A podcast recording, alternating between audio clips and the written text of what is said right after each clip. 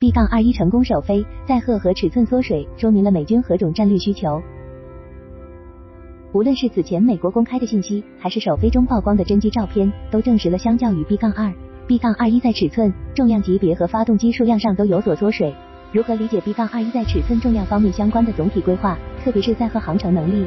这是一个富有争议的话题，特别是在相关公开信息极少的背景下。一些人认为 B 杠二一这样设计是以大幅牺牲战略打击能力为代价，以获取更低的采购和运营费用，其真实定位向中程战轰的定位进行了降级。是美国军事实力衰落，其财力无力继续原有战略打击能力的体现。B 杠二一是 B 杠二的继任者。如果要试图正确理解 B 杠二一的设计意图，也就是说如何在 B 杠二的基础上进一步发展，扬长避短，那么首先就要理解美军视角下 B 杠二的优缺点，B 杠二的优势和痛点。在数十年的服役过程中，B 杠二平台飞行和隐身性能都令美军感到满意，这也是其最大优势。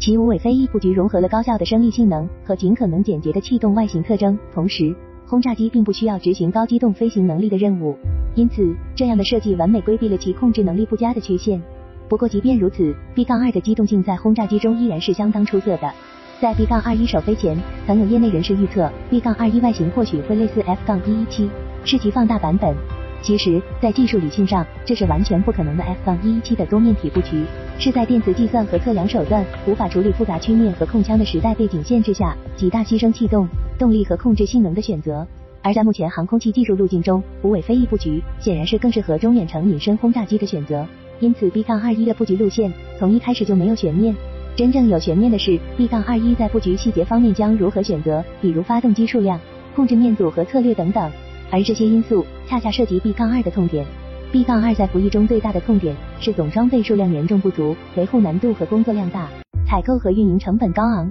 B 杠二只装备了二十余架，原因更多的是在于时代背景下的政治因素，比如与 B 杠二争夺预算的 B 杠一轰炸机是否采购，采购多少，是当时美国政坛的斗争焦点，涉及至少近三百亿美元的财政计划和至少十几万张选票的利益分配。为了竞选总统成功。罗纳德里根在选前承诺会重启被在1977年被卡特政府终止生产的 B 杠一项目，并在1981年当选总统后后决定采购100架 B 杠一 B，并于1988年全部交付完毕。B 杠一 B 全部交付完毕后，1988年11月，首架 B 杠二才出厂准备试飞。但不久后，20世纪80年代末期到90年代初，苏联解体，这意味着 B 杠二面世之初，美国就面临战略轰炸机群严重过剩的局面。装备数量被一砍再砍，从计划的一百三十二架，最终削减到二十一架。但在强大、高性能的防空体系面前，非隐身轰炸机，包括 B 杠一 B 这样应用的局部隐身措施的机型，都不具备执行穿透性打击任务所需的生存和突防能力。因此，到二零一二年之后，唯一能承担穿透性打击任务的 B 杠二机群，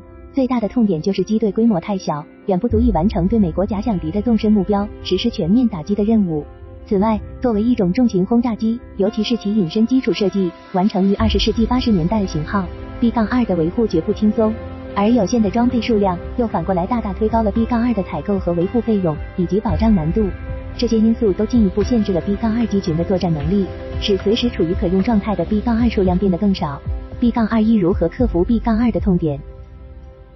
在二零一二至二零一四年之后，美军认为全球军事竞争压力迅速增大。B 杠五二和 B 杠一 B 寿命纷纷告急，在随后的二零至三零年内，战略轰炸机的数量缺口将达到一百多架。如果 B 杠二一依然延续与 B 杠二相当的采购和维护成本，其经济负担将被放大到无法承受。B 杠二一要克服 B 杠二的痛点，兼顾装备数量和经济性，有两个方向是突破的重点：一是从机体平台上着手，降低飞机本身的成本；二是从机体的功能定位入手，为其添加更多的作战功能。从成本控制的角度来看，B 杠二一并不适宜照搬 B 杠二的总体性能规划。B 杠二设计的核心任务包括了两个要点：一、穿透苏联防空网，在包括西伯利亚地区在内的极大区域内搜索并猎杀核导弹车辆；二、携带大量无制导普通弹药，执行常规战略轰炸。而在二零一二至二零一四年之后，苏联解体导致其领土大幅度减小，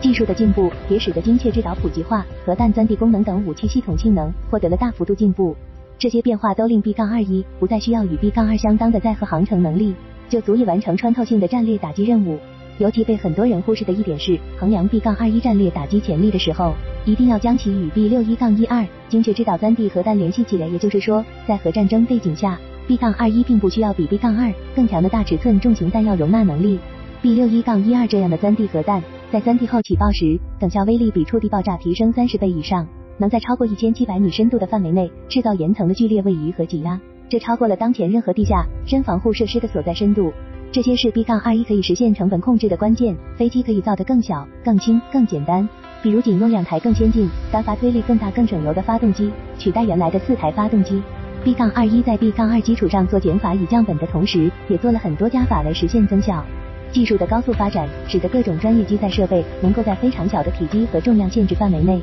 实现多种功能和强大的指标。正是在这样的基础上，现代战斗机普遍实现了多用途化。而 B 杠二一这样的大型平台，在突破轰炸机这个标签局限上，也拥有了更多的潜力。仅从技术可能性的角度来看，B 杠二一不仅仅是一个炸弹和巡航导弹的投放平台，它完全可以同时是侦察和打击评估平台、电子通信中继平台、无人机指挥平台、电子战平台，乃至于搭载大量空对空武器的空中武库机平台。这是 B 杠二一强调自己是六代机，具备可敏捷升级的开放式架构的真正关键所在。事实上，相关的功能已经有一部分在 B 杠一 B 和 B 杠二上不同程度的实现了，但无论是其现有水平还是未来潜力，都与 B 杠二一这样全新的平台无法相提并论。综上，虽然 B 杠二一在载荷、航程等指标上有所弱化，但其在装备数量、维护性能以及超越传统轰炸机的多任务能力上都实现了提升或者存在提升的潜力。特别是作为力量放大器、充当关键节点，以及提升机队整体灵活性和战斗力，这些都是美军尝试通过 B 杠二一实现的目标，